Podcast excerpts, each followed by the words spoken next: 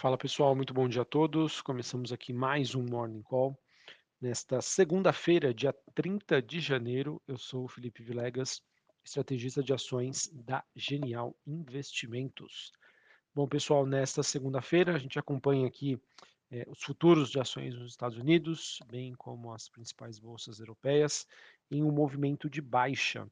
E digamos que esse início de semana mais cauteloso é, é marcado aí pela expectativa sobre a divulgação de decisões de política monetária nos Estados Unidos, em algumas regiões da Europa, além também da divulgação de balanços de grandes empresas nos Estados Unidos.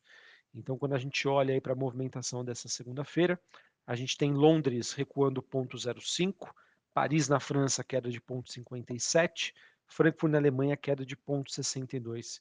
Em específico sobre a Europa, pessoal, a gente teve durante a madrugada a Alemanha divulgando o seu PIB referente ao quarto trimestre de 2022, que acabou apresentando uma contração de 0,2%, enquanto os economistas projetavam uma certa estabilidade. E obviamente que esse movimento está corroborando aí nesse mau humor de início de semana olhando para as ações europeias. Olhando para os futuros norte-americanos, a gente tem o S&P recuando 0,85, Dow Jones queda de 0,57 e a Nasdaq caindo 1,20, ou seja, caindo mais de 1%. E assim, né, os mercados começam então a semana é, num tom mais negativo. Importante dizer que essa semana a gente vai ter decisões importantes né, sobre política monetária, é, dados relacionados à macroeconomia Brasil, zona do euro, Inglaterra, Estados Unidos, dentre outros. E em específico, pessoal, queria falar um pouquinho mais aqui com vocês sobre a decisão da próxima quarta-feira envolvendo o Fed, Banco Central Norte-Americano, em que nós temos uma expectativa, né, nós não, né, mas o mercado como um todo tem uma expectativa de uma redução no ritmo de alta da taxa de juros por lá. É, a última reunião ah, acabou acontecendo uma alta de 0,5% e agora, nessa primeira reunião de fevereiro, é esperado uma alta de 0,25. Além disso, o mercado também vai se focar né, no guidance que é trazido aí pelo comunicado e pela coletiva de Jeremy Powell, presidente do Fed. Esse guidance é o que nós chamamos de dot plots, que mostram para a gente sobre como os membros do Fed estão esperando em relação à trajetória da taxa de juros nos Estados Unidos para os próximos anos, né? 23, 24 e 25. Também nós teremos durante a semana, né, mais específico na quinta-feira, o Banco Central Europeu e o Banco da Inglaterra decidindo aí sobre política monetária, além, claro, né, dos balanços como Amazon, Apple, é, a Alphabet, né, dona do Google, ou seja, pessoal, aí uma semana aí bastante intensa em termos de noticiário, é, resultados corporativos, e para a gente fechar com chave de ouro na próxima sexta-feira, é, se eu não me engano é dia 2, Deixa eu ver aqui, é 2 ou 3. Dia 3 de fevereiro, a gente vai ter aí o payroll, dados sobre o mercado de trabalho nos Estados Unidos. Maravilha? E para a gente começar a esquentar aí a semana, hoje às 10h30 da manhã, a China divulga dados do, do PMI de manufatura e serviço. Eu acho que esse dado vai ser super importante para o mercado entender o quanto que o processo de reabertura da economia chinesa está influenciando ou não a economia como um todo. Beleza? Então, acho que é esse, é, esses são os principais pontos que o mercado está discutindo e monitorando para esse início de semana. É, bom, pessoal, outros indicadores. A gente tem o VIX, que sobe forte nesse momento, 8,21%. Mesmo assim, ele que se encontra numa região super tranquila, no patamar dos 20 pontos. É, o mercado ele, ele se estressa, pessoal, quando esse indicador fica acima dos 30 pontos. Ali nos 20 pontos a gente pode considerar um, um movimento ainda tranquilo, apesar da alta significativa. O dólar index DXY segue perdendo valor ante os seus principais pares globais, queda de 0,24 no momento, 101,68 pontos. E a taxa de juros de 10 anos nos Estados Unidos subindo 0,63 a 3,54. Bitcoin caindo 1%, 23.230 dólares. E quando a gente olha para a movimentação das commodities, a gente tem o petróleo da WTI oscilando entre altas e baixas, se mantendo ali na faixa dos 79, quase 80 dólares o barril. O petróleo que segue entre esse sentimento, é, entre né, um sentimento de expectativa de reabertura dos mercados domésticos na China, retorno do feriado do Ano Novo Lunar e também um aumento aí nas tensões no Oriente Médio. A gente teve notícias recentes de que Israel teria realizado um ataque de drone contra um alvo no Irã. Sobre os metais industriais, nós temos o cobre recuando 0,29, níquel subindo 2,06% e o minério de ferro tendo aí mais um dia positivo, né? Ele que sobe a máxima de sete meses diante aí de sinalizações de queda nos estoques na China e que, acabaram, e que acabam também se somando a uma, uma expectativa de maior demanda é, diante aí do processo de reabertura da economia chinesa. Maravilha?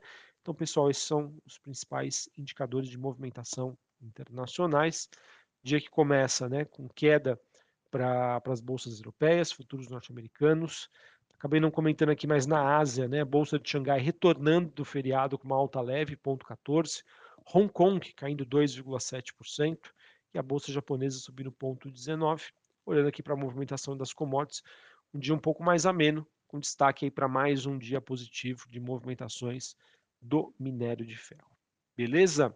Sobre o Brasil, pessoal, a gente tem é, um noticiário relativamente escasso, é, algumas, algumas considerações importantes aqui de matérias que possam impactar a curva de juros aqui no Brasil. A gente teve a, uma, uma reportagem da Folha dizendo que o governo não está discutindo mudar a meta de inflação.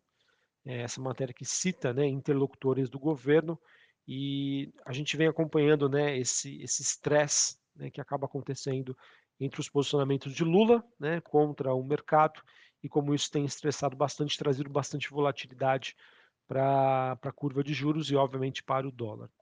E, em relação a essa meta de inflação, se realmente isso avançar, né, não ir para frente, vejo isso como positivo. Uh, a gente também tem, é, no caso, o governo, de acordo com o Padilha, não discutindo a extensão da desoneração dos combustíveis, ou seja, mais arrecadação para o governo ajuda a amenizar esse sentimento em relação à parte fiscal. Beleza? Então é mais ou menos isso que eu tinha para trazer para vocês em relação ao noticiário político. Pouquíssimas novidades. Vamos ver, vamos acompanhar essa semana. Muito provavelmente, aí, se eu não me engano, a gente vai ter as eleições né, para quem vai ser presidente da Câmara, do Senado e com o Congresso aí iniciando uh, eh, 2023. Para a gente encerrar, falando sobre o noticiário corporativo, a gente teve na última sexta-feira a CVM comunicando a abertura de no, dois novos inquéritos administrativos com o objetivo de investigar a Americanas. Nesse primeiro inquérito será investigado a, possível utilização de informação privilegiada e no segundo inquérito estaria apurando eventuais irregularidades relacionadas às inconsistências contábeis. Tivemos o conselho da CIA, varejista de moda, ela que aprovou a prorrogação de uma parceria com o Bradesco por 2,5 anos, né? dois anos e meio. É esse serviço aí que envolve a abertura de novas contas de cartão de crédito da Bradescard.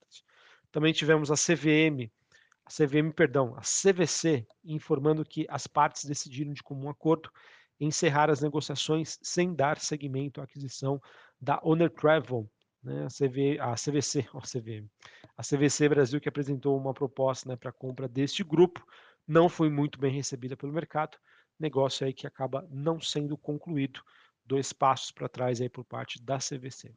E por fim a gente teve a Petro Recôncavo, ela anunciou que fez uma convocação para uma Assembleia Geral para o próximo dia 27 de fevereiro, em que os acionistas da empresa vão se reunir a partir das três da tarde para votar a proposta de aquisição da Marra Energy Brasil, que foi assinada em dezembro, uh, de acordo aí com uh, informação via fato relevante, depois que a superintendência do CAD aprovou o acordo sem restrições. A Petro Recôncavo também assinou um contrato de compra e venda para compor o portfólio de suprimento de gás natural da Sergás. Esse contrato que tem vigência de 10 anos, em que os volumes firmes previstos são de 50 mil metros cúbicos por dia de gás natural no segundo semestre de 2023 e 100 mil metros cúbicos por dia de gás natural de 2024 a 2032. Beleza? Bom, pessoal, então é, é isso que eu tinha para passar para vocês uma semana que começa com, digamos assim, um pé no freio, diante né, das mais diversas informações que nós vamos ter é, durante esse período. que nós teremos decisões de bancos centrais né, importantes de política monetária, né, também balanços corporativos, para a gente fechar com chave de ouro, payroll, né, dados sobre o mercado de trabalho na próxima sexta-feira. Então, apertem os cintos. Um abraço a todos, uma ótima segunda-feira, um ótimo início de semana e até mais. Valeu!